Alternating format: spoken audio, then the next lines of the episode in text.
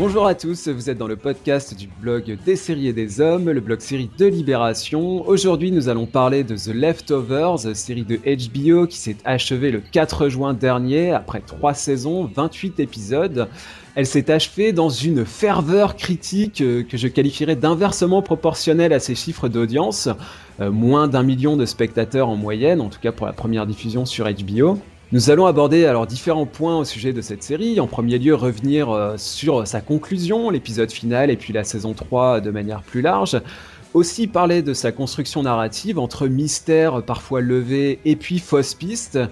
Également au menu les supercheries, le rapport fantastique au réel. Alors vous ne le voyez pas, mais il est tout de blanc vêtu, il a sa clope au bec. Par contre, euh, je vais quand même lui demander de ne pas rester muet pendant tout ce podcast, sinon ça va virer au monologue. Geoffroy Vincent, que vous pouvez retrouver aussi sur le blog des séries et des hommes. Salut Geoffroy. Salut Ben, salut à tous.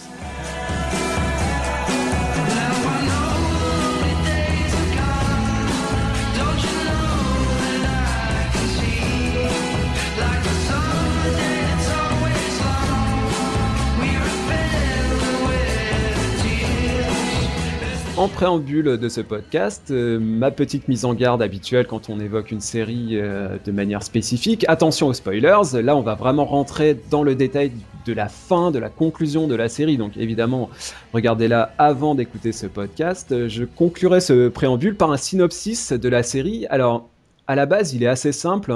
Le récit commence trois ans après le ravissement, ce qu'on a appelé le ravissement, euh, Sudden Departure en anglais, survenu le 14 octobre 2011 euh, et au cours duquel 2% de la population mondiale a disparu, soit environ 140 millions de personnes. Face à cet événement euh, inexplicable, on observe un net recul religieux et l'émergence d'un groupuscule nommé les pénitents, en français, en anglais c'est Guilty Remnant. Est-ce que c'est un culte, une secte? La question se pose.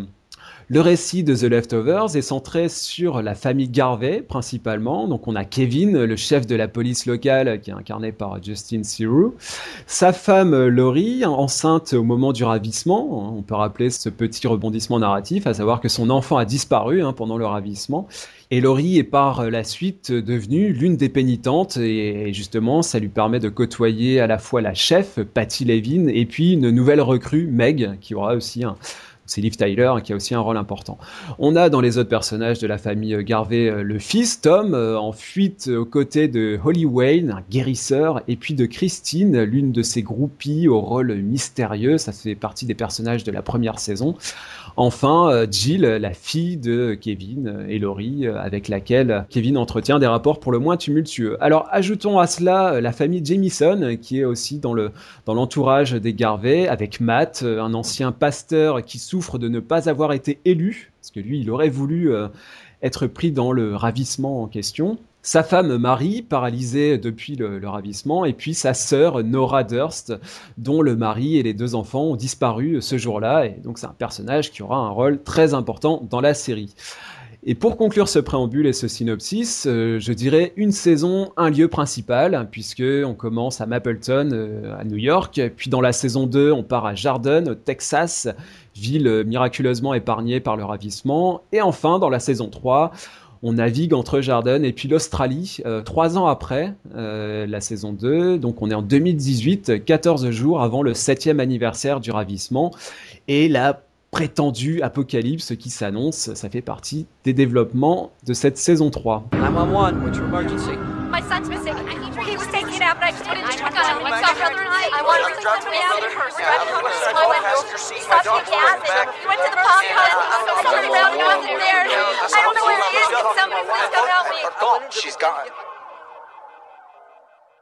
Geoffroy, on peut attaquer sur l'épisode conclusif, hein, le, dernier épisode de The Leftovers, euh, puisque c'est tout récent, c'est l'actualité.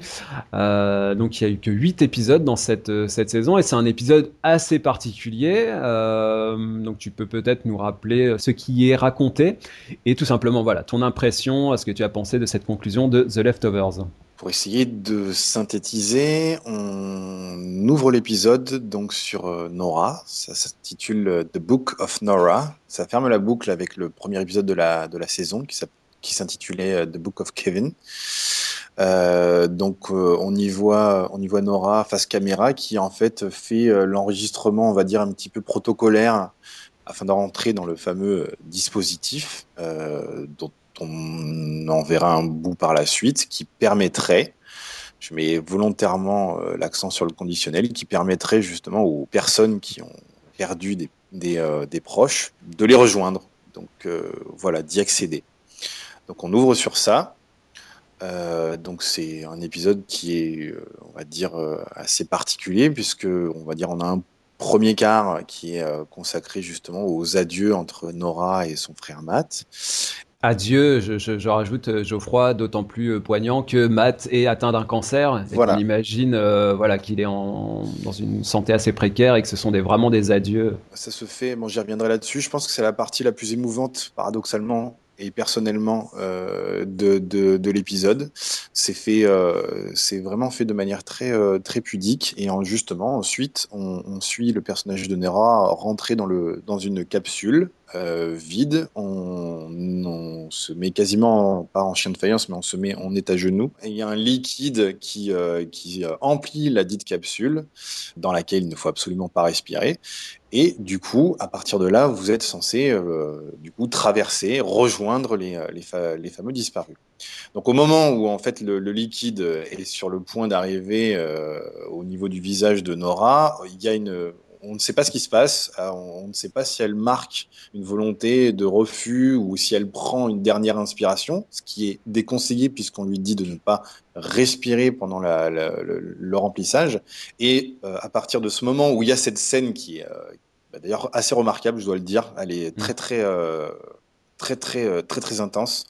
Au moment où il y a cette espèce de, de, dernière, dernière bribe d'inspiration, on a une ellipse on revient donc euh, dans, ce, dans cet environnement qu'on avait entreaperçu à la fin du premier épisode de la troisième saison, où on avait déjà une espèce de flash forward, visiblement, où on mhm. voyait une Nora euh, vieillie. Et on peut, on peut préciser, Geoffroy, que euh, cette coupure là, cette ellipse se fait aussi par le biais d'un écran. Alors il est bleu, hein, il me semble, c'est pas un écran blanc, mais là on a, on a aussi la patte Lindelof parce que ça, ça répond un peu aussi à, déjà à ce qu'on avait dans, à la fin de l'épisode précédent, on avait des, des, missiles nucléaires qui arrivaient sur, sur, la, sur la caméra presque, et l'écran viré au blanc euh, euh, total, et ça renvoie évidemment à ce qu'on avait dans Lost. Il y a la patte de Lindelof qui est absolument présente. Et alors moi j'ai une, une drôle d'impression, parce que j'ai comme la sensation qu'elle parlait, qu'elle s'apprêtait à crier, mais je sais pas si c'est vraiment ce qui se passe à ce moment-là, mais c'est à ce moment-là en tout cas qu'on a cette, cette ellipse euh, dont tu parlais, qui nous voilà, qui nous pousse vers la, deuxième partie de ce, récit d'épisode. Disons qu'on passe de quelque chose de très très anxiogène, de très asphyxiant, de très tendu, d'insoutenable, de claustrophobique à une ellipse quasiment brutale sur un ciel bleu euh, éclatant, euh, irradié quasiment, euh, pour faire le lien avec le liquide rempli de métaux lourds qui, qui, s'emplit dans la capsule. Et euh, on retrouve ces fameux, euh, ces fameux pigeons voyageurs qu'on euh, découvre à, l'issue du, premier épisode de la saison 3.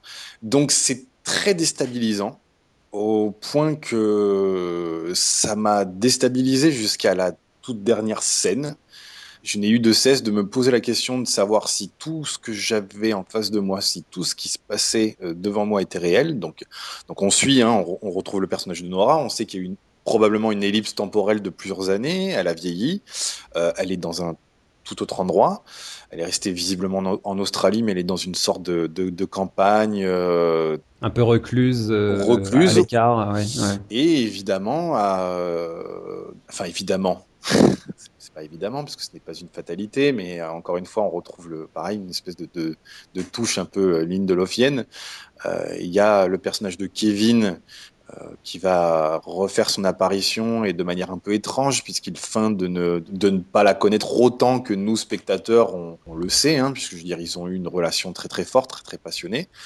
Euh, on retrouve le personnage de Laurie dont la sortie euh, deux épisodes auparavant était très très très très très bouleversante il y avait le doute quant à son suicide ou pas. Mm. Mm-hmm. Et euh, tout était ouvert, donc on retrouve ces personnages. Il y a plein d'éléments comme ça qui sont très très très très étranges et qui participent un peu, en tout cas à mon sens, à cette espèce d'ambiguïté de la réalité. Alors après, on retrouve euh, ce qui a fait toujours le, le, le, sel, la force de la série, cette espèce de justement l'ambiguïté de la réalité, cette espèce de, de caractère un peu un peu fantastique, un peu bizarre, un peu poétique, un peu un peu tout ça. Justement, Geoffroy, il y, a, deux points là que tu soulèves euh, que, que je voulais aborder avec toi. Euh, le premier, c'est, euh, avant de revenir sur la, la, scène conclusive de, cet épisode, le premier, c'est euh, qu'effectivement, on revoit Laurie. Alors, apparemment Nora est restée en contact avec elle. Hein. Il y avait ce fameux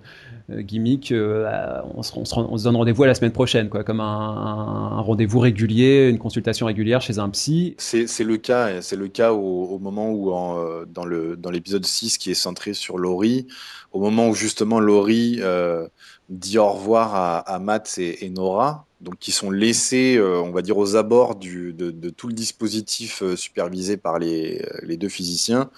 Euh, elle lui demande où est ton, ton paquet de cigarettes? Et ça, ça devient une espèce de gage. Ça y est, maintenant je suis ta, je suis ta psy. Et alors c'est intéressant parce que euh, on était resté sur cet épisode 6 où en gros on voyait euh, Laurie euh, se mettre à la plongée dans la perspective de se suicider, de se donner la mort, puisque on la voyait avoir une conversation, une dernière conversation poignante avec sa fille et son fils, donc euh, Jill et Tom, et vraiment, là, il y avait tous les signes apparents euh, d'un adieu euh, qui ne disait pas son nom. Et on le dernier plan, la, montre plongée. Et ensuite, on a les crédits qui s'affichent avec le, son de la mer qui se prolonge. C'était vraiment, je trouve, pour ah, moi, les, scènes les, euh, plus magnifiques. une sortie absolument très, très émouvante, très poignante et je trouvais très réussie. Mm. Et alors, c'est intéressant parce que euh, Vulture a, a, produit là, un dossier absolument passionnant, euh, mis en ligne, vous pouvez le consulter, euh, sur euh, toute l'entreprise d'écriture de, la fin de The Leftovers. Donc on a, on a tous les détails de toutes les questions que se sont posées Lindelof et ses, ses scénaristes. Et il y a, notamment tout un débat, alors c'est un très long dossier, je vous conseille vraiment de le lire, il y a tout un débat sur euh, est-ce qu'il fallait euh, que Laurie meure ou pas? Donc en gros, si, si je suis un peu l'élaboration, à la fin de l'épisode 6, on est sur cette idée-là. Et puis ensuite, les scénaristes euh, voilà, se sont entretenus les uns avec les autres, et puis euh, Lindelof a été taraudé par ça, il a fini par trancher, bon bah finalement, on, voilà, on, est, on estime qu'elle n'est pas morte, et donc on, euh, on écrit ce coup de fil là qui la, qui la remet en scène. Et moi, je trouve ça ça fait partie, euh, je veux pas reprocher quoi que ce soit, hein, Geoffroy, ça fait partie des, des aléas de l'écriture d'une série. Je trouve ça vachement dommage, en fait. Je trouve que c'est tellement réussi. Et j'ai l'impression qu'il y a une espèce de, d'impossibilité là émotive affective de, de, de, se de se séparer de ce personnage et de le ramener là par cette scène finalement c'était un peu c'était un surplus qui pour moi était était euh, on aurait pu s'en passer quoi. Je trouve ça je, suis totalement d'accord avec toi. Quand on voit le personnage de Nora et qu'on découvre que finalement Laurie est remontée de son excursion en plongée moi ça mhm. m'a fait ça m'a complètement déstabilisé. Je trouve j'arrivais pas à y croire justement. Parce qu'on nous a préparé euh, pendant tout un épisode à ce que euh, elle fasse ses adieux et limite, justement, l'ambiguïté de sa sortie, est-ce qu'elle va remonter ou pas, nous laisser justement euh, le choix à nous spectateurs. Il y avait un mhm. grand, euh, grand silence après sa, sa, plongée. On voyait toujours la, le bateau flotter et la mer à l'horizon, et on se disait bon bah on ne sait pas si elle remonte. Peut-être qu'elle va remonter.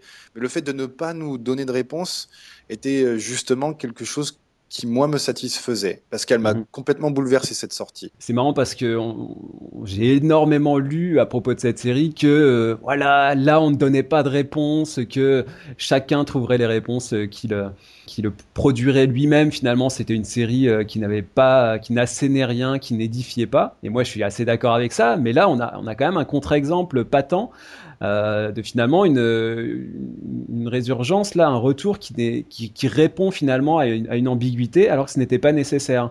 Donc euh, c'est un petit coup de canif, je trouve, dans le, dans le contrat là, que c'est donné euh, Lindelof, à, mes yeux en tout cas. Sauf si justement on, on part du principe que euh, l'entièreté de l'ellipse, qui compose quand même une majeure, une majeure partie de l'épisode, repose sur, sur du mensonge en fait. Oui, bien sûr, c'est une possibilité. C'est un choix qui, qui, qui, peut éventuellement. Bah, c'est tout toute la question qui est posée euh, lors de la dernière conversation entre Nora et Kevin. Est-ce qu'on doit croire Nora ou est-ce qu'on ne doit pas la croire? Alors justement, avant de parler de ça, alors l'ellipse a priori c'est une. Euh, moi je l'ai lu que c'était une dizaine d'années. Ça, pourtant ça paraît quand même plus. Enfin c'est pas très clair pour moi parce que on a quand même une Nora qui est qui est bien, euh, bien vieilli par l'accoutrement le, et le maquillage. Donc, je, bon, je sais, je sais pas exactement. Moi, il y a quelque chose que j'ai pas très bien compris dans cet épisode, euh, Geoffroy, qui du coup m'a, j'ai ressenti un peu comme toi cette impression de d'étrangeté. Je sais, moi, je repensais euh, un peu au Flash Sideways dans, dans, dans la dernière saison de Lost, quoi. Je me disais, est-ce qu'on est dans une réalité parallèle? Est-ce que c'est ce qui aurait pu se passer? Est-ce que le ravissement n'a pas eu lieu? Enfin voilà, je me, je me pose peut-être trop de questions, j'ai peut-être été trop, trop traumatisé par, par la fin de l'os, je sais pas. Mais euh, voilà, c'était pour moi c'était un peu bizarre. Et alors, ce qui était vraiment euh, déstabilisant, c'est je me dis mais pourquoi euh, Nora et Kevin ne se souviennent-ils pas de leur relation amoureuse? Alors ça, après, si tu veux, on nous explique que euh, ils se sont quittés sur une dispute violente là dans, un hôtel et, euh, une rupture assez assez abrupte. Et du coup, ce qu'on comprend, enfin en tout cas c'est comme ça que je l'interprète, c'est que euh, Kevin ne, voulait pas rester sur cette impression-là et préférait revenir au, au, souvenir de leur première rencontre, euh, voilà, du début de leur histoire amoureuse. Bon, très bien, mais moi, si tu veux, quand ils se retrouvent et que tous les deux euh, ont, l'impression de pas se reconnaître, soit, alors est-ce que c'est un jeu de poker menteur? Mais moi, j'ai quand même l'impression qu'on veut amener le spectateur euh, euh, sur une expectative et que là, il y, a une manipulation qui est un petit peu bah, qui m'apparaît pas très justifiée. Enfin, je, trouve ça un peu étrange cette manière de faire. Qu'est-ce que tu as pensé toi de, ah ça? bah, Pour le pour le coup aussi, c'est très c'est très clair. Je veux dire, Kevin feint de considérer Nora comme une, lointaine connaissance. Mm-hmm. Mais, et Nora, euh, Nora, fait la même chose de son côté. Mais, non, très clairement. Ah non, très clairement. Enfin, moi, en tout cas, je l'ai pas ressenti comme ça. Nora, elle se dit, mais, euh, mais à quel jeu tu joues, quoi? Sérieusement, à quel jeu tu joues, Kevin? Qu'est-ce mhm. qui, qu'est-ce qui se passe, quoi? Parce que oui, la scène, la scène qui clôture l'épisode, l'épisode 4 est, abominable, quoi. Elle est cathartique, certes, mais elle est abominable. Elle est d'une violence euh, éblouissante. C'est, c'est, c'est, c'est très, très dur comme scène. Et c'est aussi une remise en cause du statut de, de Nora, parce que Kevin lui dit euh, Tu peux pas avoir d'enfant euh, parce que tu aurais plus d'excuses, tu pourrais plus être une victime, tu devrais aller bien, personne n'aurait pitié de toi. Donc c'est, c'est très violent parce qu'il le remet euh, fondamentalement euh, le mode de pensée et l'évolution de Nora en question à travers ses propos. Et ce qui, voilà, cette rupture-là, et du coup, est, est assez, euh, est assez dure pour les deux personnages. Ils sont restés sur une très fausse note. Oui, tout à fait. Donc forcément, on, on comprend les motivations qui, qui poussent Kevin à, vouloir. D'ailleurs, il l'explique, il l'explique en fin d'épisode. Il dit mais en fait, moi, j'ai, j'ai pas arrêté de, de j'ai pas arrêté de penser à toi. Je me suis pas, je me suis pas remarié. Je, je, il cite, il cite l'exemple de son père euh, euh, qui s'est pas remarié après la mort de sa femme à l'époque où Kevin avait 9 ans. Et donc voilà, maintenant c'est un, c'est un homme qui a 50, 60 ans euh, et donc qui n'a pas qui, qui, qui, a pas oublié son grand amour donc du coup qui, euh, qui explique que annuellement il va euh, il va à la recherche de, de Nora pour mm. savoir où elle où elle se trouve. Mm. Donc il y a pas il y a plus un jeu de poker enfin de poker montard. Ça donne beaucoup de d'éléments qui sont qui sont déstabilisants justement. Est-ce que en face de nous on a une situation qui est réelle? Est-ce que est-ce que ce qui mm. se passe devant nous est réel? Et finalement on finit à la toute fin je sais pas toi, par oublier tout ça. Euh, est-ce qu'il y a eu ellipse ou pas? Est-ce que Nora est morte dans la capsule ou pas? Est-ce que ce qu'on ce qu'on entrevoit comme étant ellipse est une sorte de projection de ce qu'elle pourrait entrevoir avant de mourir? Euh, tout, tout, ce genre d'interrogation-là, en se disant juste, bah, il y a deux personnages qu'on aime énormément, qui se sont énormément aimés et qui sont ensemble. Ouais, ouais, ouais, non, mais ça, moi, je suis, je suis d'accord avec toi. C'est, c'est ce qui a été beaucoup relevé euh, euh, par les critiques, justement, sur cette, cette épure, cette finalement, cette, cette simplicité, euh, une histoire d'amour. Moi, je, je, je, suis assez pragmatique et du coup, je suis toujours un peu embêté par rapport à ça parce que je me dis il, nous tend un peu des perches quand même, donc on a envie de les attraper. Enfin, on, a une histoire de capsule, on a un flash, euh, on a euh, un flash forward au début de la saison et puis une ellipse, euh, les, les personnages qui se reconnaissent pas, etc. Donc quand même, il nous, il nous donne envie de, de, de comprendre les choses et de se poser des et de se poser des questions. Et après, euh, si, moi, si je vais trop dans cette direction-là, on me dit oui, mais non, mais le, le, le propre de la série, ce n'est pas ça. Il faut pas, il faut pas euh, chercher des réponses, avoir des explications. Euh, dans la vie, on n'a pas toujours les réponses, etc. Donc, si tu veux, moi, je suis d'accord avec les deux. Je suis d'accord euh, avec le fait qu'il faille pas chercher toutes les réponses. Et en même temps, euh, je vais te dire, Lindelof, il donne envie, il, donne le bâton aussi un, petit peu pour se faire battre. Donc si tu veux, on est, on est dans une, duplicité là, je trouve, qui est toujours un peu, un peu équivoque et qui moi me m'empêche pas du tout d'apprécier la série, mais je suis sur un rapport affectif un, peu particulier. Donc euh, bon voilà. le fait d'attendre des réponses, je me suis dit mais c'est normal que tu que tu sois en attente de ça, même si je savais que j'étais préparé et que j'allais pas en obtenir ou de manière peut-être euh, satisfaisante. Euh, on se dit quand même, bon voilà, c'est le, dernier épisode. Inconsciemment, je pense que le spectateur, euh, il se prépare pas à une sorte de feu d'artifice, mais en tout cas, il, se, il, se, prépare au final déjà. C'est un état très particulier. Donc avec euh, le, une série comme The Leftovers, qui est déstabilisante à, quasiment à chaque épisode, qui prend un revers, là encore une fois, euh, il, a, il, a, il a bien joué son jeu puisque il nous met dans un, dans un état totalement ambivalent. On est à la fois complètement ému, complètement euh, presque gêné et en même temps euh, terrifié. Enfin, c'est un mélange de, de, plusieurs sensations. Et malgré tout, je veux dire, euh, moi, je vais le dire très honnêtement, j'ai n'ai pas été aussi ému que ce que je ne l'ai lu dans, dans, dans, plusieurs articles. Mhm. j'ai été très touché par la scène entre Matt et, et Nora mais beaucoup moins par euh, la fameuse scène de danse entre, euh, entre Nora et, Kevin. Je l'avais déjà été euh, par, par le passé avec eux deux, mais je, je, n'étais pas dans cet, dans cet état-là. Sur la, sur la, scène finale, hein, parlons-en quand même parce que c'est important. donc on a ce fameux monologue hein, presque de, Nora, hein, la caméra de, de Mimi Leder est, est plaquée sur son visage. C'est très, très belle mise en scène, un moment très intense, et une actrice, Carrie Coon, qui s'est vraiment révélée, tout le monde a salué la, performance. Je trouve qu'on voilà, c'est un très, un très joli rôle, en plus, je pense, le, plus réussi de, de, la série. Et alors, elle nous dit, euh, voilà, nous en avons perdu certains d'entre eux, mais eux, ils nous ont tous perdus. Donc là, il y a, il y a une l'idée d'un envers du monde des disparus. Peut-être que euh, ce que eux ont, traversé en perdant euh, leurs proches, euh, ça s'est produit euh, de l'autre côté. récemment, dans un podcast, Geoffroy, on parlait du film Les Autres hein, de, d'Amenabar. Moi, j'ai encore une fois beaucoup pensé à ce film, puisque dans ce film avec Nicole Kidman, c'était l'histoire, une histoire de fantôme. et en fait, on avait un twist final. Hein, je le révèle pour, désolé pour ceux qui n'ont pas vu, mais où en gros, on se plaçait du point de vue des fantômes. C'était eux qui étaient dérangés euh, dans leur quiétude par euh, voilà. Des fantômes, exactement. C'était eux qui étaient dérangés dans leur quiétude par des, des gens qui, qui essayaient d'entrer en contact avec eux. Donc c'était une inversion du point de vue qui était assez assez passionnante et le twist était, était assez renversant. Est-ce qu'il faut euh, tirer le même enseignement de cette conclusion? Et beaucoup ont relevé, Geoffroy, que est-ce qu'elle dit la vérité ou pas? Finalement, peu importe. C'est ce qu'on disait là à l'instant. Bon, bah oui, moi je suis d'accord encore une fois, mais moi je suis, assez, euh, je suis assez un spectateur assez bêta. Je, crois ce qu'on me dit, je crois ce que je vois, et après euh, j'essaye de, de, ne pas m'y fier à 100%, mais quand même c'est ce qu'elle nous raconte.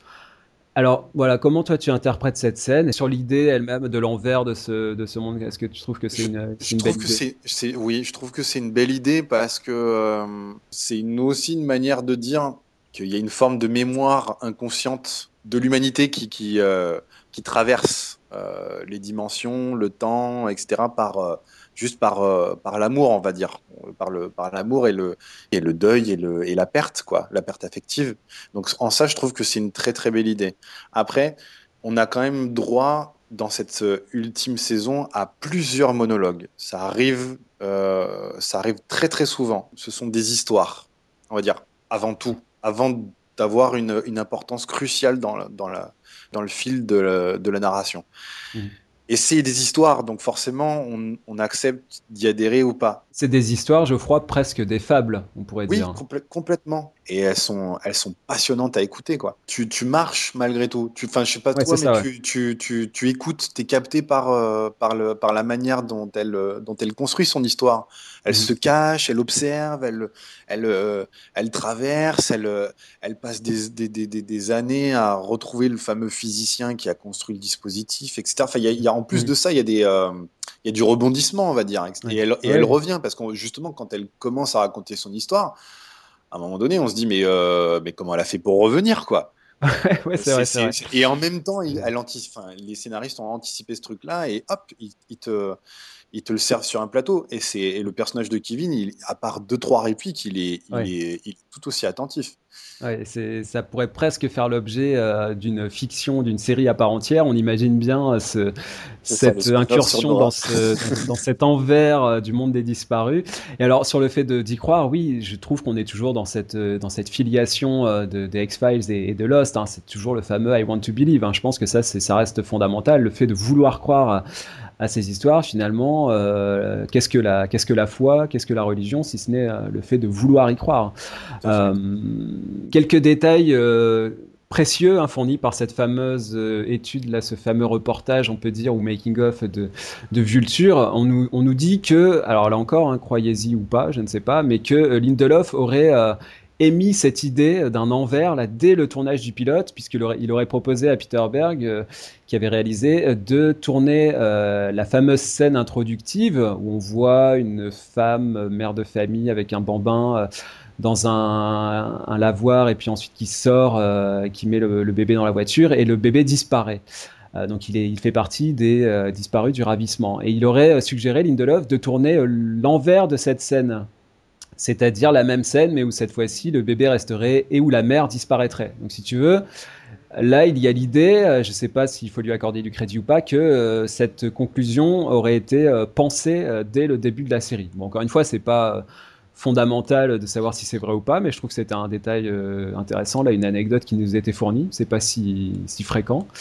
et alors, dans ce texte, on nous dit aussi que et là, moi, j'insiste aussi là-dessus, il y a quand même un objectif apparent, là, c'est de, donner une réponse au public, mais sans lui certifier que c'est vrai. Mmh. Euh, à travers ce récit. Et je pense que là, moi, c'est un petit peu ce que j'ai ressenti quand même. C'est que j'ai trouvé pour le coup, c'était assez explicatif. J'étais même surpris euh, de rentrer dans tant de détails quand elle nous explique que euh, elle a retrouvé le physicien là, qui, qui lui a permis de revenir. Enfin, j'étais surpris finalement que ça soit si si détaillé, si clair, si si précis. Et moi, j'ai senti un petit peu quand même cette idée de, de dire voilà, je vais en donner euh, aux curieux pour euh, pour leur argent entre guillemets, comme ça ils vont arrêter de m'emmerder. Euh, un espèce de parce que bon voilà, on a beaucoup parlé du traumatisme ou en tout cas des, reproches qui ont été faits à Lindelof après Lost.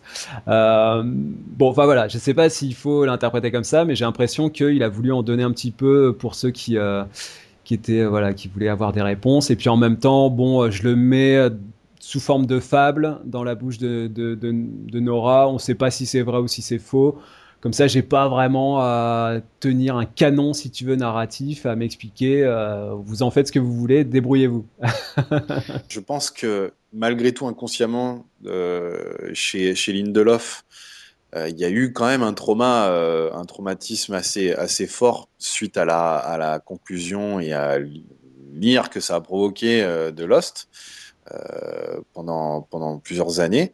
Donc, mais donc, forcément, au moment de conclure The Leftovers, moi-même inconsciemment, je, je, me préparais à, me dire bon, je savais qu'il allait pas forcément me décevoir parce que moi je fais partie des, des, personnes qui ont vraiment beaucoup aimé le, le, dernier épisode de Lost, mais j'étais quand même intrigué par sa la, la, pression, même même si elle était moins, moins importante que euh, lors de, lors de, de l'époque de la fin de Lost, mais qui était quand même là, quoi. Parce que je veux dire, ça reste quand même une, une pression qu'ont qu les auteurs pour, pour donner le point final de leur série, comme si justement le dernier épisode, ça allait être celui qu'on allait retenir, mm. quand bien même le spectateur a passé 2, 3, 4, 5, 6 saisons à, à apprécier la série, quoi.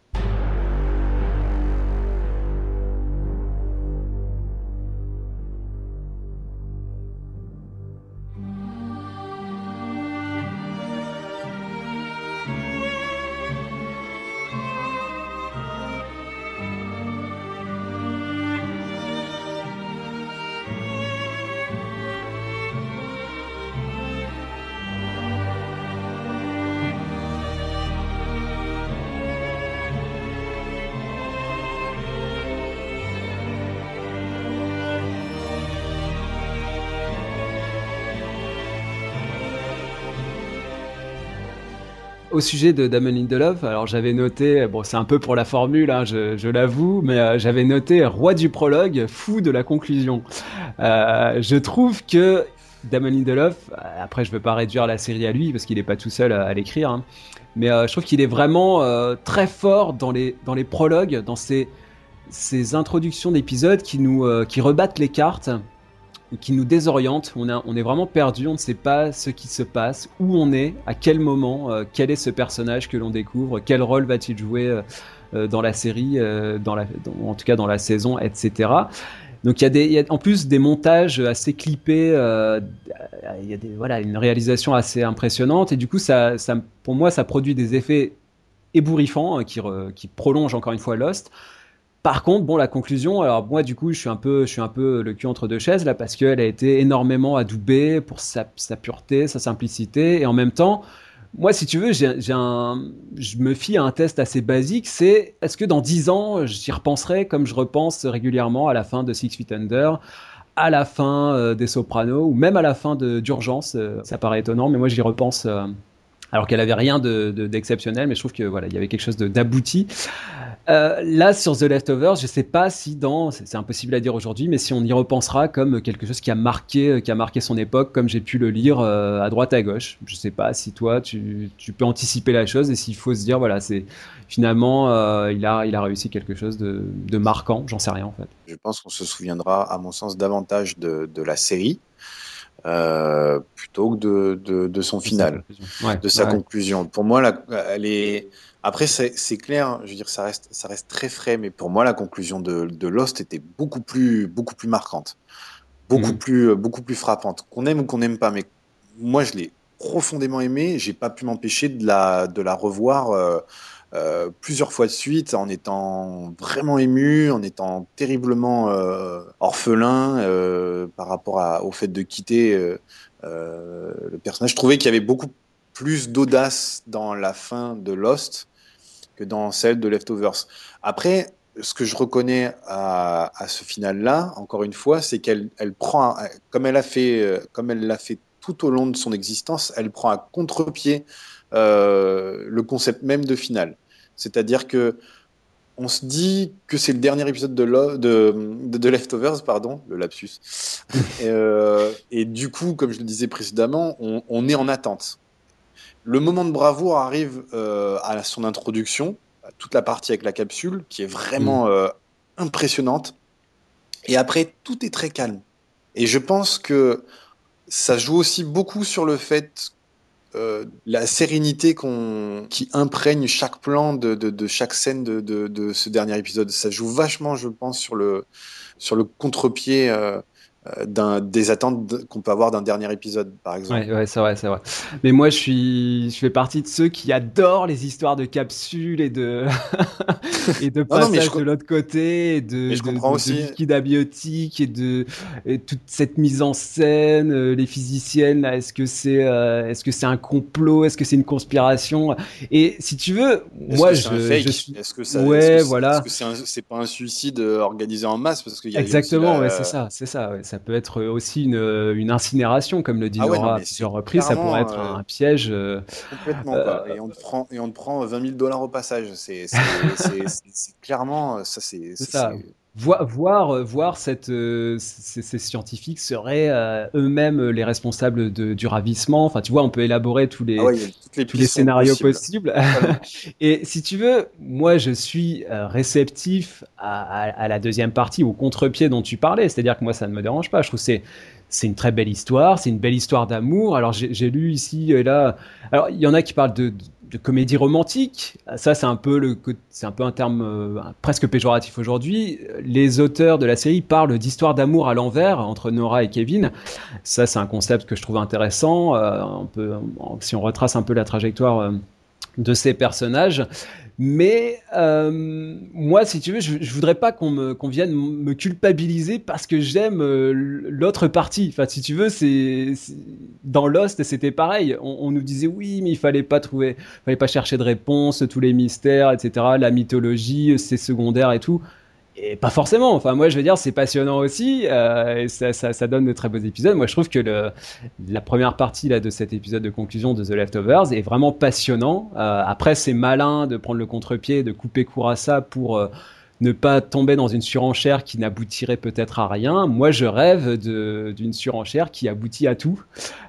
C'est peut-être utopique, c'est peut-être vain, je n'ai peut-être rien compris à, aux questions qui sont posées par la série, aux questions métaphysiques, ça dépasse euh, de, la, pure narration euh, avec des twists et des rebondissements et des cliffhangers et tout. Mais bon, bah voilà, moi je voudrais pas qu'on oppose les deux, si tu veux. Je pense qu'on peut aimer les deux et je pense qu'on peut aussi aimer euh, ces histoires à, à tiroir et à, et à complot et qu'il n'y a rien de honteux à ça. Enfin, c'est un peu ça, moi. Non, mais, bien sûr que, mais bien sûr que non, mais en fait, je pense que pour essayer de revenir à la, à la question, c'est est-ce qu'on s'en souviendra?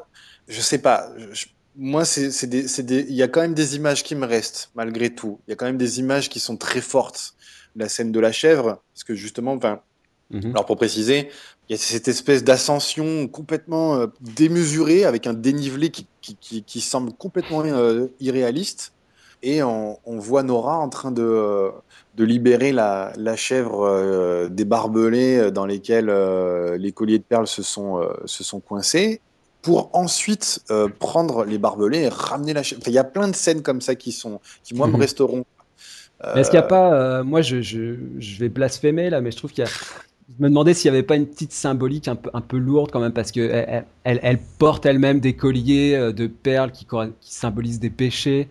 Euh, la, la, dernière image de, de l'épisode, ce sont ces pigeons, ces lovebirds qui reviennent près auprès de leur maîtresse et euh, de son amoureux. Enfin, je sais pas. Je, je, trouve qu'il y a quelque chose là d'un peu. Un peu surligné.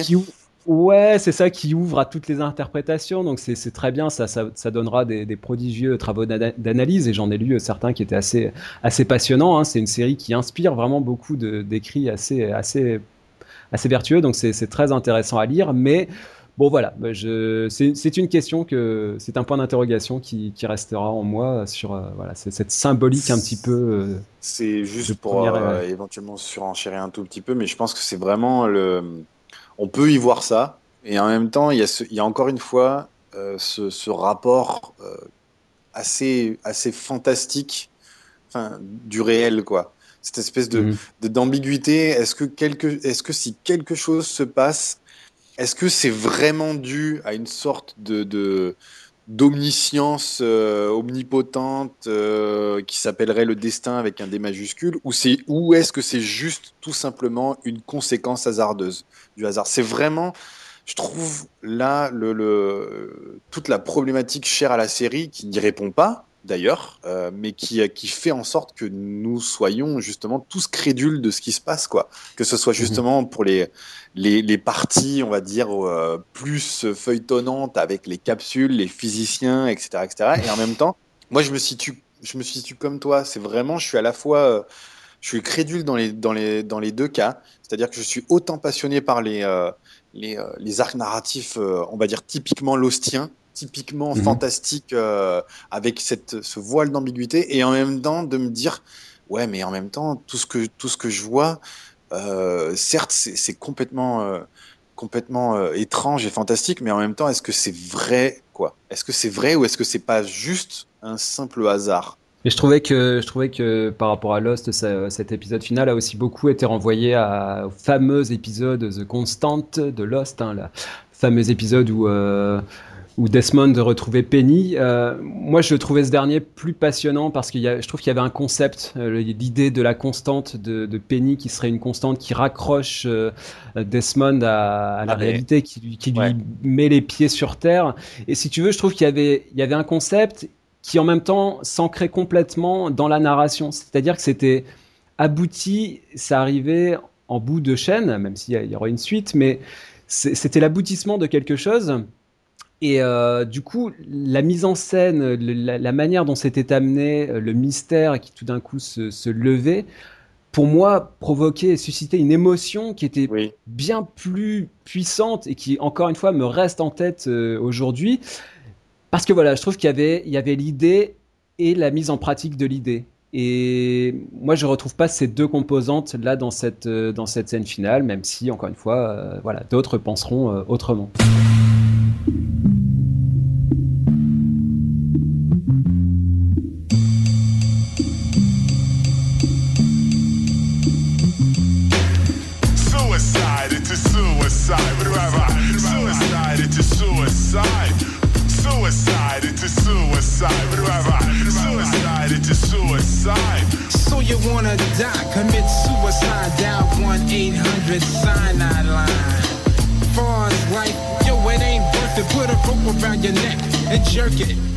Pour élargir, euh, Geoffroy, à, The Leftovers de manière un peu plus globale, est-ce que l'idée principale, ce serait euh, que tout simplement euh, l'espoir fait vivre? J'essayais de, de résumer la série de manière très basique, hein, de la pitcher, comme on dit, de faire en, quelques lignes. Mais voilà, l'espoir fait vivre, l'espoir c'est Dieu, c'est une nouvelle évangile, un miracle, une expérience secrète, n'importe quoi auquel on, puisse se raccrocher. Est-ce que pour toi, l'idée centrale euh, de la série, plus que peut-être le deuil, il y a l'impossibilité du deuil évidemment, mais moi je me disais que l'idée euh, qui, tenait un petit peu tous les personnages, c'était celle-là. C'était que finalement, euh, on a besoin de croire en quelque chose pour, pour continuer à avancer. Oui, d'ailleurs, quand, quand je parle de cette série à d'autres personnes, je, je, mets évidemment en avant le on va dire, le concept, le, pitch un petit peu aguicheur euh, des fameux 2% qui, disparaissent soudainement, parce que c'est vrai que c'est une mmh. manière d'entrer dans la, dans la série. Mais c'est vrai que je parle aussi beaucoup de, de Six Feet Under. Moi, c'est une série qui m'a beaucoup fait penser à, justement cette manière de d'aborder le, la relation à l'autre et la relation à la vie aussi, euh, peut-être de manière au risque de déplaire aux, grands admirateurs de, Six Feet Under, euh, de manière plus, plus réussie que la série d'Alan Ball, euh, puisque elle justement, elle essaye de trouver, d'explorer euh, par un polyphonie de, de, de, personnages tout aussi différents, fêlés, blessés, extraordinaires et excentriques les uns que les autres, des manières de trouver un sens à une situation qui n'a pas de sens. C'est vraiment ça, c'est oui l'espoir, euh, enfin, mais c'est surtout pas forcément l'espoir fait vivre, mais comment tu te construis, avec qui tu te construis pour trouver une force tout simplement de te lever le matin et de, de, de, rester en vie, quoi. Cette série l'a vraiment très très bien approfondie selon moi.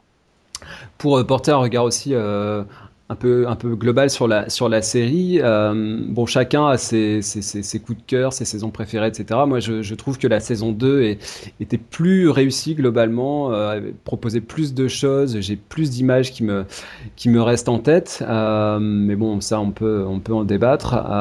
Et par rapport à, cette dernière saison, j'ai trouvé que c'était parfois un petit peu confus. Alors, je sais pas si tu partages ce, sentiment. On, lance beaucoup de pistes, mais finalement, euh, bah, encore une fois, ça reste assez inabouti. Je sais pas s'il faut en être frustré ou pas.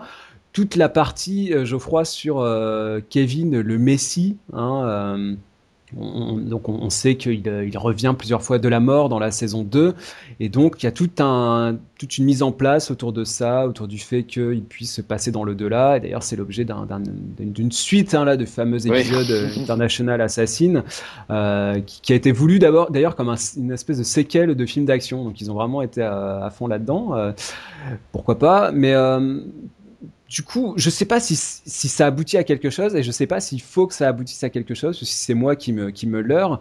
Mais moi, j'avais le sentiment que toute cette mise en place là autour de Kevin, c'était pour euh, euh, amener cette scène où euh, Laurie se place en Judas quand elle endort tous ses camarades, tous ses comparses, pour finalement avoir une conversation à bâton rompu avec, avec Kevin. Euh, c'est avant là euh, qu'elle parte pour faire sa plongée et quelque part se suicider.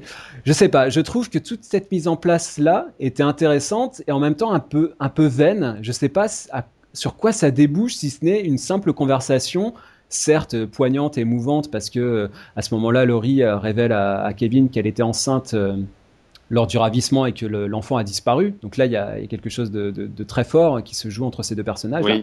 Mais toute cette, si tu veux, toute la partie là, mystique, un peu religieuse. Euh, chacun euh, adopte euh, l'identité d'un apôtre. Et puis Laurie, finalement, c'est Judas. Ça, c'est. Je sais pas ce qu'il faut penser de tout ça. C'est ironique, ça. C'est clair. Enfin, en tout cas, moi, je l'ai perçu comme ça, puisque du coup, elle, enfin, elle subtilise quand même les cachets, euh, les cachets pour la retraite du chien. Donc c'est très, c'est très, enfin c'est un pied de nez énorme, mais euh, c'est très fort de la part des auteurs parce qu'on n'arrive pas à les juger ces, euh, ces, ces, ces personnages-là et pourtant ils sont complètement fous quoi. Leur action est totalement déraisonnée. Moi ça me faisait penser à je vais faire une référence à, à Star Wars et à Obi-Wan Kenobi. D'ailleurs, Star Wars, c'est un des, c'est une des, grandes références de Lindelof aussi, mais euh, Obi-Wan dit à, dit à Han Solo qui, euh, qui arrête pas de le vanner sur euh, le, le côté insensé de leur, euh, leur projet de, de, de, se battre contre l'Empire. Obi-Wan répond Mais c'est qui le fou? Le fou ou le fou qui me suit? Et c'est clairement ça, quoi. C'est clairement ça. Donc après, par rapport à, par rapport à Laurie, je pense que cette conversation qu'elle a avec Kevin, c'était vraiment une, une, histoire genre c'est l'apocalypse demain, on n'a plus rien à, on a plus rien à perdre, et, on, et on se parle comme des vieux potes, on, on échange une clope, on, on, se dit tout ce qu'on n'a pas pu se dire, et, et, on se dit au revoir. En revanche, par rapport à tout l'arc narratif autour de Kevin et de son éventuel statut de Messi, je suis assez d'accord avec toi. On te laisse un petit peu dans le sur le bas côté. quand on retrouve le personnage de Kevin à la fin de la série, on, on apprend qu'il a eu un infarctus. Est-ce qu'il a une sorte d'arythmie cardiaque et que finalement, euh, euh, tout ce qu'on voit n'est uniquement que du fantasme et du, euh, du, délire psychotique et ça fait partie de la machine, on va dire, à alimenter nos, nos propres expectatives en tant que public, nos propres attentes? Quand on a le deuxième épisode, euh, on va dire situé dans une espèce de d'au-delà. Donc ça c'est l'épisode 9 hein, de, la, de la saison 3, hein, c'est espèce de suite euh, à International Assassin. voilà, il y, a, à chaque fois qu'il se regarde dans un miroir ou dans une surface réfléchissante, on change de, on change de point de vue, on change de focale. Euh, et tout mhm. ça pour arriver dans un bunker avec la, la simple conclusion, on a foiré avec Nora en fait. Et je pense que tout l'épisode, c'est vraiment ça. C'est plutôt que de faire passer des messages, de mettre le, spectateur dans une, dans une position de est-ce que Kevin est vraiment le Messie Est-ce que euh, est-ce qu'il va vraiment sauver euh, le, le, monde? Je pense que c'est vraiment l'inverse. C'est en fait, on, voit, on voit quelqu'un qui est en détresse, parce que c'est clairement ça, hein, je veux dire, le personnage de Kevin, il est clairement en détresse euh, du début à la fin. C'est quelqu'un qui se dit, bon, ben, on a, on, il faut que, je sais pas si c'est bizarre de dire ça, mais il faut que je me sauve moi en fait. C'est comment je me sauve. C'est mhm. justement en retrouvant Nora quoi. Alors l'épisode en question, il s'appelle euh, The Most Powerful Man in the World and His Identical Twin Brother. euh, et d'ailleurs, euh, petite euh, anecdote, euh, l'un des scénaristes de cet épisode, c'est Nick Hughes, qui est le fils de Carlton, ah, Carlton Hughes. Donc la boucle est bouclée, mais bon voilà, par rapport à ce que tu dis, moi encore une fois, je, je m'accroche à ça désespérément comme à une bouée de, de sauvetage. je trouve qu'on nous envoie des signaux contradictoires. Et alors, on, nous dit, on nous raconte toute une histoire qu'il faut qu'ils transmettent des messages au fils d'un tel, euh, à la fille d'un tel, faut qu'il lui dise qu'elle a été aimée, etc., etc. Il est dans un bunker, il doit trouver une clé secrète qui permet de déclencher l'arme nucléaire, etc., etc. Et puis au final, on nous dit, mais non, mais en fait, on s'en fiche de tout ça, euh, ça, ça a aucune importance, c'est métaphorique, il faut pas chercher à comprendre, etc. Euh, si tu, vois ce que je veux dire, moi, je suis toujours, euh, je suis toujours embêté par rapport à ça parce que moi, je me laisse embarquer dans une histoire qu'on me raconte. J'ai envie de croire à cette histoire. La tonalité de, l'histoire est quand même super farfelue, quoi. Je veux dire, à un moment, donné, on lui demande quand même son pénis comme empreinte, quoi. C'est, tu vois ce que je veux dire? C'est, c'est, vraiment, c'est pas de la moquerie pure, je pense, de la part des, scénaristes, mais euh, c'est de, la farce totale, quoi. Mais c'est ce qui est assez fort, c'est ce que cache cette farce, quoi. C'est complètement grotesque et en même temps ça marche euh, parce qu'on est déjà passé par là. Mais en même temps, comme on est déjà passé par là, on n'est plus dupe. Et en même temps, ce, qui est, ce qui est quand même assez admirable, c'est que, et c'est le cas très clairement à partir de la saison 2, c'est que chaque épisode peut quasiment se voir de manière autonome. Et justement, c'est ce que je voulais dire aussi, Geoffroy, c'est que par rapport à, aux X-Files, où en gros, on avait cette structure binaire entre euh, le feuilletonnant, ce qu'on appelait la mythologie, et puis les loners, les épisodes autonomes. Euh, ce, genre d'épisode là, donc euh, celui dont on vient de parler, ou bien l'épisode, le fameux épisode du ferry là et du, du voluptueux, le voluptueux lion Fraser. Donc là, c'est pas mal. Ce qui rend, donc c'est l'épisode 5 où là on est sur un ferry et Matt rencontre Dieu ou quelqu'un qui se fait passer pour Dieu et euh, il veut euh, finalement relever la supercherie. Euh, il le voit jeter quelqu'un à la mer et donc il est persuadé d'être dans de bonne de bonne foi et il essaye de le prouver à ceux qui l'entourent jusqu'à jusqu'à la conclusion où on se rend compte que la personne en question a vraiment été jetée à la mer et le Dieu en question se fait bouffer par un lion. Bon, c'est un épisode euh, qui est au final assez, drôle, qui est assez, euh, assez parodique, assez farcesque, euh, mais je trouve qu'il aurait trouvé tout à fait sa place dans une structure telle que celle des X-Files, hein, ce qu'on appelle un loner, hein, c'est-à-dire un épisode un peu, un peu parodique. Là, ce qui, est troublant, Geoffroy, dans, dans The Leftovers, c'est que on, combine et on mélange le feuilletonnant et puis les épisodes qui partent dans des directions euh, un peu euh, diverses et variées. Du coup, c'est assez troublant. Ces épisodes-là, ils n'ont pas tout à fait une, autonomie euh, déclarée et en même temps, on peut les prendre pour tels parce qu'ils partent vraiment dans des extrémités qui, les éloignent du cœur du, fil conducteur de la série, si tant est que ce fil conducteur existe. Je ne sais pas s'il y en a vraiment un finalement dans The Leftovers.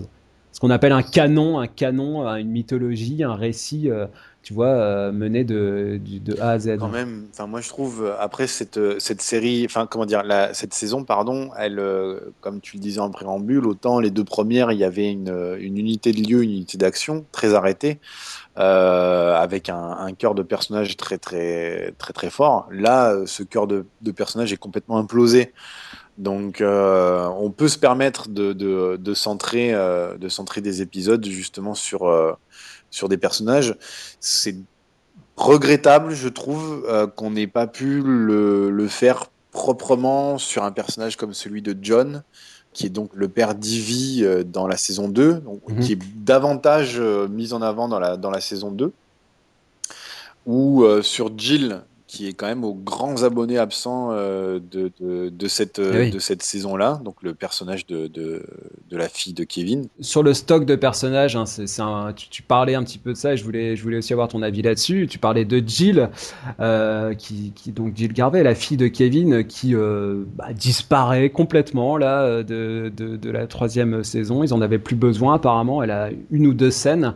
je pensais aussi à Megan, Meg, qui est interprétée par Liv Tyler. Ouais, il y, a une sortie quand même qui est, qui est, qui est effectuée, si on peut, si on peut l'exprimer ainsi. Donc c'est. C'est-à-dire, il y a le, la, dans le premier épisode de la saison 3, on a cette scène où euh, on voit des, des, missiles. En gros, on nous explique après que c'est un drone militaire qui a fait exploser le centre où se trouvaient les, les pénitents. Euh, et puis ensuite, on retrouvera Liv Tyler dans un autre rôle euh, dans l'épisode, donc la suite là de International Assassin. mais bon, moi, si tu veux, ce qui m'embête un peu là-dedans, c'est que bah, c'est un peu, euh, on, envoie, on tout ça bouler du revers de la main. Ah bah tiens, euh, euh, Meg, on n'en a plus besoin. Alors c'était quand même un personnage fondamental des deux premières saisons, puisque il y avait un rôle un peu, un peu d'apprentissage aussi. Hein. on l'a découvert, qui intégré, qui était en tout cas embrigadé par, par les pénitents et qui ensuite on attendait sa rébellion. on voyait qu'elle était finalement elle prenait au contraire les choses en main. Il y a cette fameuse scène où elle viole euh, euh, Tom, enfin dans, le camion là, c'était une scène assez, forte. Et Jill aussi, Jill a eu un rôle très important euh, dans les premières saisons. Donc on dit quoi? On dit bon bah de toute façon ils font ce qu'ils veulent, euh, c'est leur personnage, ils estiment qu'ils n'avaient plus rien à en dire et puis bon euh, donc on bon Déborah plutôt que de faire des scènes alambiquées de, de revoir euh, euh mielleux qui à la guimauve qui ne servirait à rien, bon bah hop on, on balance un drone, balance un missile et puis c'est terminé. ou est-ce qu'on se dit, moi j'ai quand même tendance à penser que c'est un petit peu dommage de ne pas exploiter ces personnages au, niveau de qu'il méritait. C'est-à-dire que j'estimais que c'était des personnages, notamment Meg, hein, peut-être moins Jill, c'est peut-être moins passionnant, mais Meg, je trouve que c'était un personnage vraiment très intéressant. Et là, finalement, on, la balaye d'un revers de la main. Qu'est-ce que toi, tu penses de, cette manière de faire, hein, de raconter ces personnages Ça m'a plus manqué pour le, le, personnage de Jill parce que euh, Meg a quand même une, justement un aboutissement assez, assez fort euh, en tant que meneuse de groupe. C'est quand même ce qui conclut la saison 2, on va dire justement avec le personnage d'Ivy, euh, on va dire le, revirement, mhm. le, le côté euh, totalement extrémiste de, de, la chose, totalement désemparé, désespéré euh, de ce qu'elle veut faire euh, passer comme message. Donc du coup, pour moi, c'était c'était un personnage qui avait plus grand chose à, apporter. Peut-être pas forcément mhm. pour le pour le cas de Jill, encore une fois, qui, qui, fait partie, on va dire, de la fibre émotionnelle des, des débuts de la, de, la série. Bon, ça c'est dommage. Après, euh, ma foi, on, on est obligé de, de, se contenter de ce qu'on de nous apporte. Ah oui, bien sûr. L'idée là, c'est pas de dire euh, il a mal fait son boulot, il aurait dû faire ceci ou cela. C'est juste que bon, bah effectivement, euh, on peut on peut regretter que un personnage qu'on estimait euh, marquant n'ait pas été. même si pour Jill, pour le coup, elle aussi a droit à une très belle scène conclusive. Hein. Enfin, c'est au téléphone avec avec Laurie, mais c'est une scène une des plus belles scènes pour moi de la, de la saison 3. Voire de la série. Hein. Voire de la série.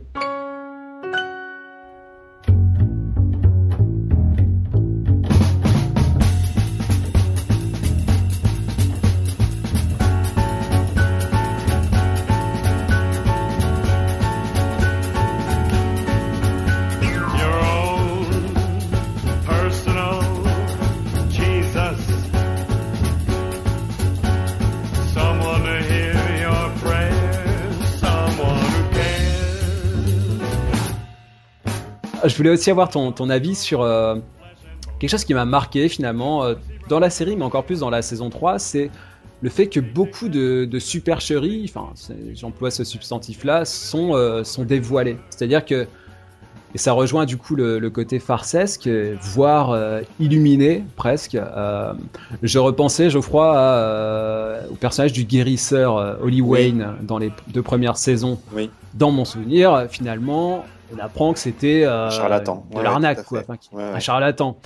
Pareil pour euh, le, ravissement, soi-disant, de, la disparition de Ivy. Finalement, c'était une mise en scène. Dans la saison 2, on, le comprend bien aussi. Euh, j'ajoute à cela, dans la saison 2, le programme de désembricadement, entre guillemets, de, mené par Laurie et Tom, euh, ou alors euh, les consultations de John dans la mmh. saison 3, on voit qu'il est assisté de Laurie euh, qui se sert de Facebook pour... c'est assez amusant d'ailleurs pour avoir des infos. c'est dire à quel point les réseaux sociaux disent tout de nous aujourd'hui. C'est en ça que je trouve que la série est très différente de Lost, là pour le coup. C'est que on n'essaye pas de nous faire sans cesse avaler des couleuvres. On nous dit aussi beaucoup.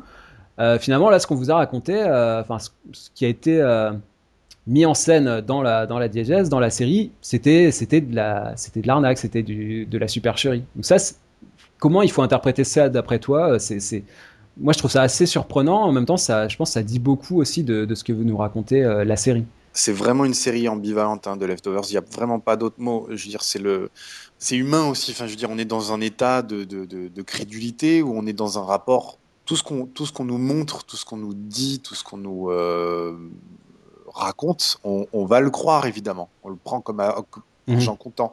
On se dit c'est comme ça que l'imaginaire de la série fonctionne, c'est comme ça que son rapport au réel fonctionne. Et justement, ce qui est, ce qui est ensuite, euh, comme tu l'as cité, dévoilé euh, peu à peu, eh ben, paradoxalement, ça ne nous empêche pas de continuer à croire, à alimenter cette, cette machine de, de, oui, cette machine à faire fonctionner notre imaginaire. Et c'est euh, assez fou, je trouve assez prodigieux. C'est presque, presque magique euh, de, de la part des, des auteurs, parce qu'on nous, on nous, on désacralise euh, le caractère justement un peu extraordinaire, un peu fantastique, et en même temps, et en même mhm. temps, on rajoute quand même un doute, une couche de doute, en disant c'est ça en fait. Holly Wayne, c'était un charlatan, et en même temps, tacitement, justement, a fortiori quand on est quelqu'un de pragmatique, on se dit mais c'est, c'est un, c'est un charlatan on croiserait ce type de personnage euh, dans la vie de tous les jours, on dirait, on se dirait, c'est un, c'est un gourou, c'est un, c'est, une imposture. Mm. Et pourtant, on se dit, le point de départ de la série fait tout, fait que bah, il y a, pas d'explication, il y a quelque chose de fantastique mm. qui s'est passé, d'extraordinaire au sens propre du terme. Et bah, euh, malgré tout, est, ancré en nous cette espèce de, racine, de, doute sur le, justement bah, l'ambiguïté du réel. Quoi. Genre, est-ce que, euh, est-ce que si euh, Kevin meurt, est-ce qu'il passe vraiment de l'autre côté ou est-ce que c'est juste une arythmie cardiaque quelque part? Je sais plus quel. Bah, je crois que c'est l'épisode 5 justement il y a toute une intro où, pareil, on se dit, mais où est-ce qu'on est encore une fois là? Où on voit on est à l'intérieur d'un, bateau euh, français qui détient en fait, euh, et on voit un homme qui finalement va se, va se déshabiller entièrement, va s'isoler, euh, il va isoler le reste de son équipage pour envoyer un, un, missile. Un missile nucléaire. Et c'est une scène complètement dingue en termes de mise en scène. En plus, petit petite parenthèse amusante, on n'est plus sur ABC, on est sur HBO. Et donc, euh, le, mec se balade à poil et on le voit en tant que tel. Et je trouve que c'est intéressant aussi le jeu sur la, monstration, ce qu'on peut montrer sur une chaîne du câble euh, bah, premium comme, comme HBO. Et cette scène est, assez dingue et je trouve que c'est pour ça que je parlais de Lindelof comme du, roi du prologue, parce que là, il nous en, il, envoie un truc. On, on ne sait pas à qui on a affaire, c'est la marine française, pourquoi, où, est-on, qui sont ces personnages, que veulent-ils? Et si tu veux, dans, Lost, je pense que ça, aurait rejoint euh, le fil narratif principal. Là, c'est vraiment par la bande, c'est-à-dire qu'on a après on a un plan euh, d'un reportage, on a l'info qui tombe sur un journal télé, euh, donc sur un écran de télévision. Ensuite, il, il en est fait écho euh, entre les personnages qui évoquent cette information-là, euh, et qui nous parlent justement de l'île du Pacifique Sud. Mais donc, si tu veux, ce sont des, éléments euh, annexes, un peu, loufoques, j'ai envie de dire, qui font partie du récit, mais qui sont pas dans la ligne, dans l'arc principal de, la récit. C'est en ça que je trouve que c'est assez original finalement, et c'est assez différent de ce qui a été fait de ce qui a été fait auparavant.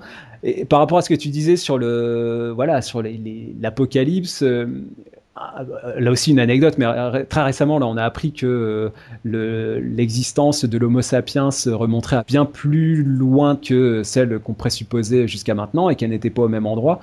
Bon bah ce sont des quand vous avez euh, une alerte sur votre smartphone en 2017 et que vous apprenez ce genre de nouvelles, c'est un petit peu comme euh, quand on, comme quand on apprend qu'il y a eu de l'eau sur Mars. Enfin, ça paraît tellement. Euh, ah, mais on repousse les perspectives de, de, de, la vie humaine. Voilà. Non, non, mais c'est ça. Mais c'est de toute façon, c'est tous les. Enfin, Lost, on était justement au sens propre du terme complètement perdu, euh, mais il y avait un cadre, je trouve, beaucoup plus, plus construit, beaucoup plus formaté quelque part du feuilleton. Là, on est totalement. Euh, les, repères sont, sont, chamboulés en, permanence. Et d'ailleurs, ça rejoint aussi euh, euh, finalement toute cette saison 3. Geoffroy est articulé autour de l'anniversaire, hein, le septième anniversaire de la, du ravissement, avec donc cette idée d'une apocalypse. Et toute une intrigue. Et encore une fois, moi, j'en reviens à ça. Hein. Lindelof, là, il nous, nous envoie des petits hameçons euh, qu'on a envie d'attraper. Toute cette intrigue autour de la quête de chant sacré euh, du père de Kevin. Alors, il, lui manque un dernier chant euh, pour arrêter la pluie, pour empêcher le déluge, soi-disant. Alors ensuite, Kevin se donne la mort pour partir dans un monde, euh, dans un envers du monde ou je ne sais où, euh, pour euh, s'enquérir de ce dernier champ. Et en fait, on, la personne qui doit lui donner aborigène lui dit, mais est-ce que vous y croyez finalement à tout ça? Là encore une fois, Geoffroy, tout ça pour finalement dire, bah non, il n'y a pas eu d'apocalypse. Tes histoires de chants sacrés là, c'est du bidon. T'es complètement illuminé.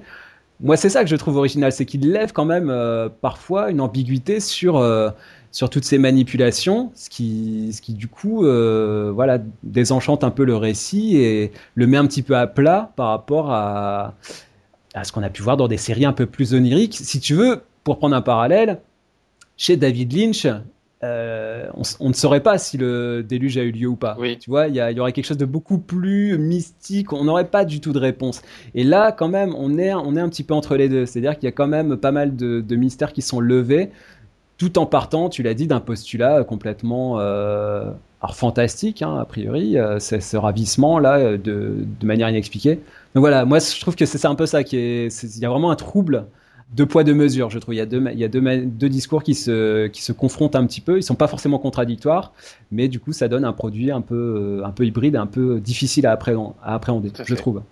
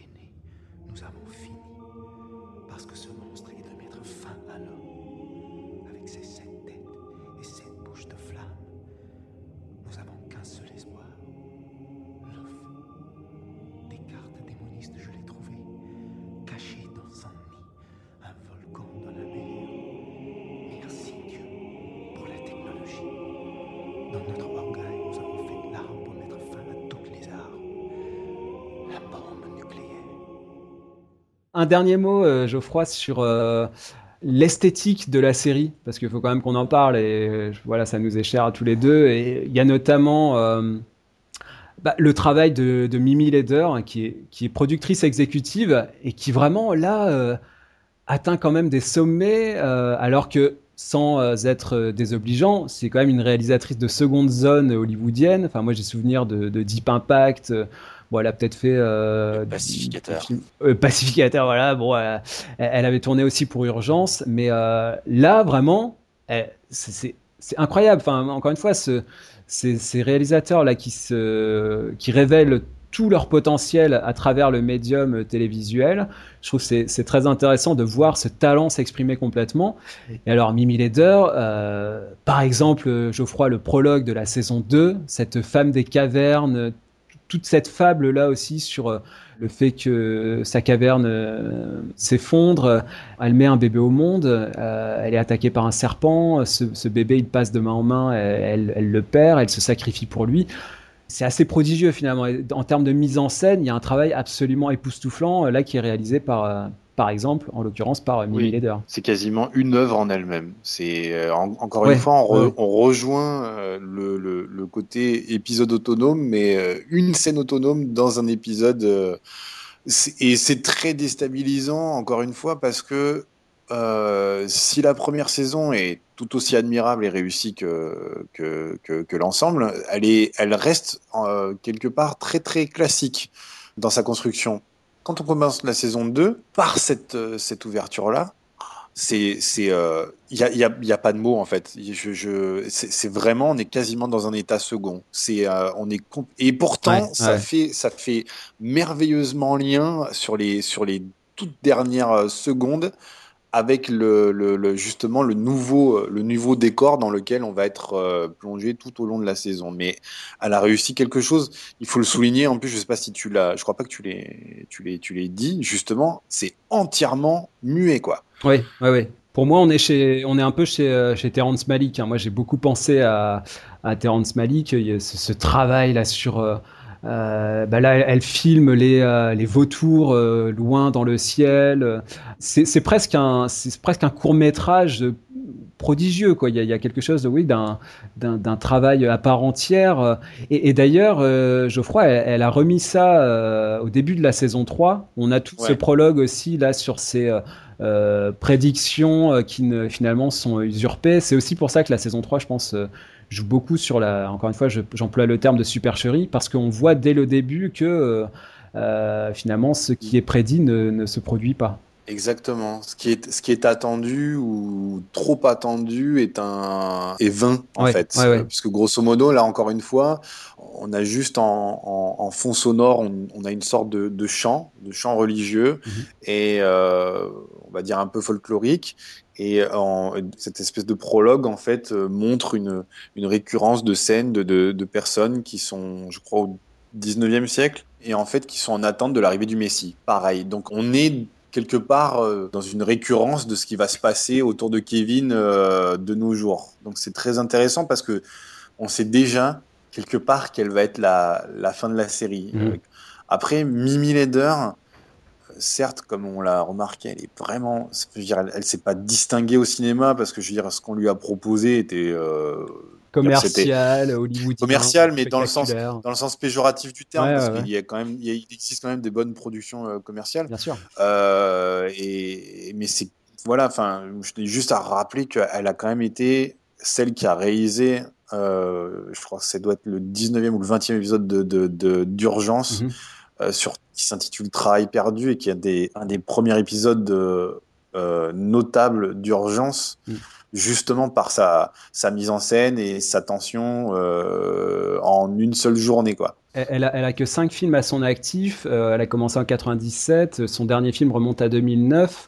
à côté de ça, elle a fait beaucoup de télévision. Elle a notamment travaillé sur, sur Luck, qui était une, aussi une série de HBO à, à la mise en scène époustouflante. Et alors, pour euh, parler un peu de, son esthétique, moi ce qui m'a frappé, Geoffroy, c'est que dans ces prologues là dont on a parlé, il y a vraiment, on est à part euh, presque de la, série parce que dans les, dans les lumières, dans les costumes, euh, dans le travail sur le son, on l'a dit, les passages muets, il n'y a pas de dialogue, il y a une musique omniprésente, etc.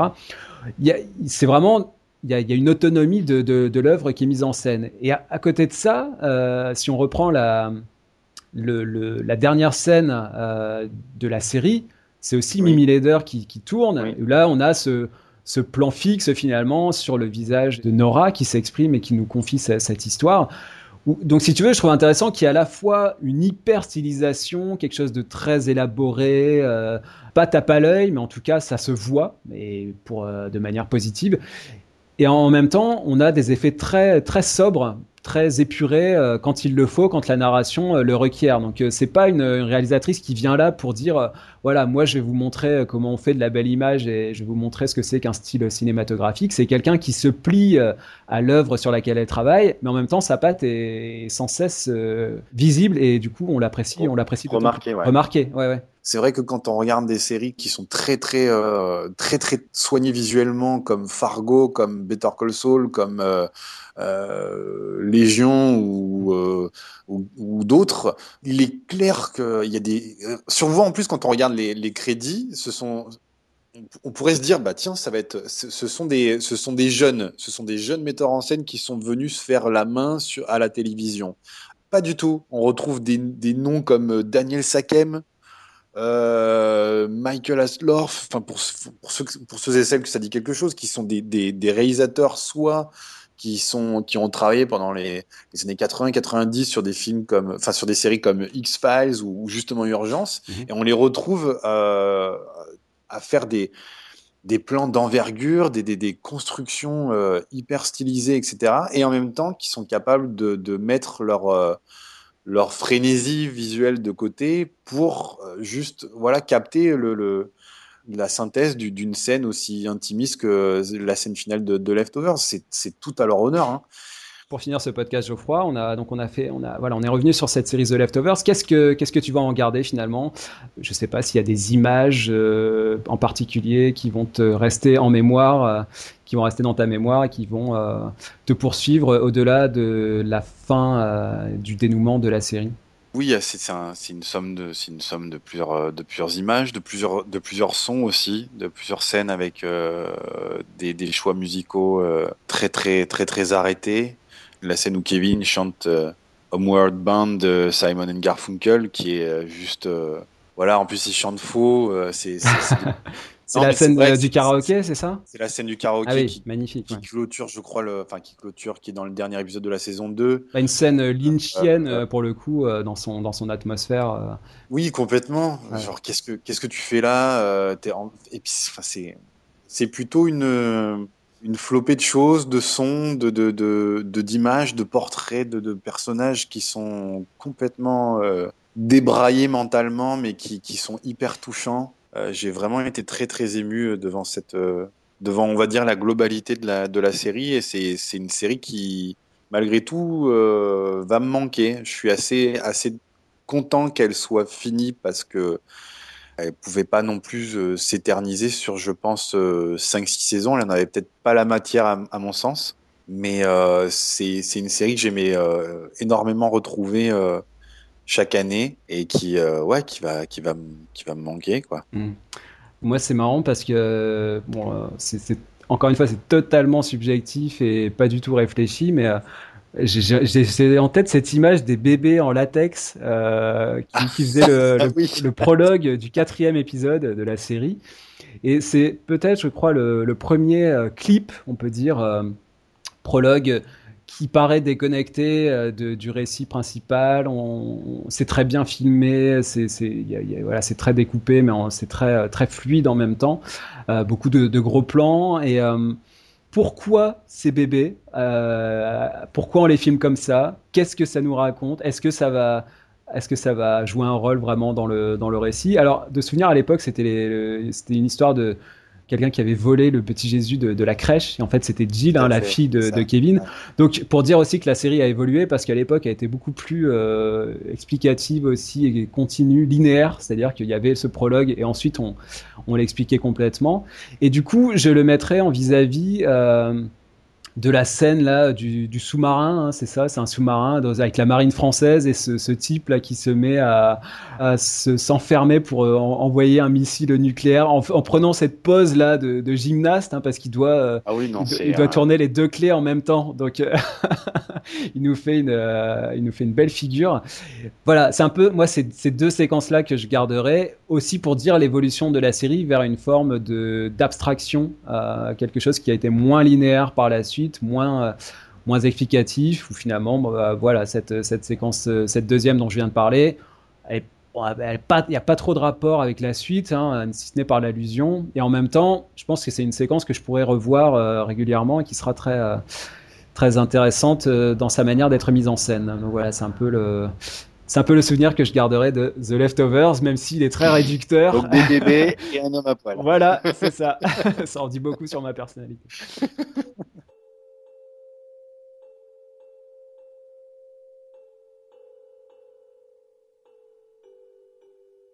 Merci à tous de nous avoir suivis dans ce podcast. Euh, bah voilà, l'heure est venue pour nous euh, du grand départ. Hein, euh, après donc cette série The Leftovers, on peut se retrouver sur le blog des séries et des hommes pour en parler. Vous pouvez nous contacter sur la page Facebook ou le compte Twitter des séries et des hommes. Hein. Si vous avez des, messages d'insultes sur le fait qu'on n'ait rien compris à la série, allez-y, faites-vous plaisir. Geoffroy, on va se quitter sur bah, évidemment la musique de Max Richter. on n'en a pas parlé, mais c'est un compositeur germano-britannique euh, qui est très accompli, hein, qui s'est spécialisé dans la musique post-minimaliste, comme on dit, et qui, travaille à la fois pour le cinéma, la télévision, l'opéra, le théâtre. Et vraiment, donc c'est une très belle signature là pour The Leftovers parce que c'est sa première musique euh, de série télévisée. Euh, depuis, on l'a retrouvé sur un épisode de la saison 3 de Black Mirror et puis sur la série de FX qui s'appelle Taboo, série anglo-américaine. En l'occurrence, on va écouter un morceau qui s'appelle Donna Nobis Passem 2 Part 2. Euh, donc c'est sur le score de la saison 1. C'est une musique, euh, moi, qui me rappelle beaucoup celle de David Wingo pour le film de Jeff Nichols, euh, Take Shelter, un film de 2011. Autre grand chef-d'œuvre. Autre chef-d'œuvre avec des problématiques sans doute aussi en lien avec celle de The Leftovers. En l'occurrence, on a un crescendo qui donne vraiment la chair de poule jusqu'au grand final et peut-être le passage de l'autre côté. Avec Geoffroy, on vous dit à très bientôt.